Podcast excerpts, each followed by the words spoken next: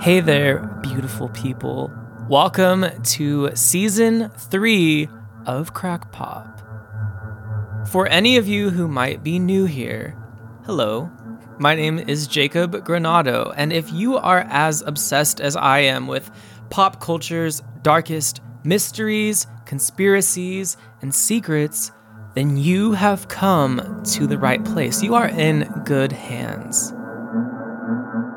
Typically, I try to break down a major conspiracy theory or mystery, like the Joker curse or the moon landing hoax, from whether or not musician Stevie Wonder is actually blind to who killed Marilyn Monroe and Princess Diana.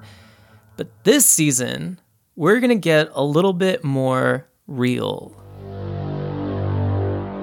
In season three, I am going to be stepping away for a moment from the conspiracy side of things, and I'm going to be looking to real life for inspiration. So I am going to take 10 bizarre true crime stories and dive deep into all of the suspects, the theories, you name it. And if there's one thing that I have learned about you, my audience, it's that you prefer a little bit of scare, a little bit of the spooky side of things. And don't worry, there will be some of that this season too. And actually, the very first episode, the season three premiere, which launches this Sunday, Halloween night, we will take a look at two real life exorcisms that were performed in the last two decades.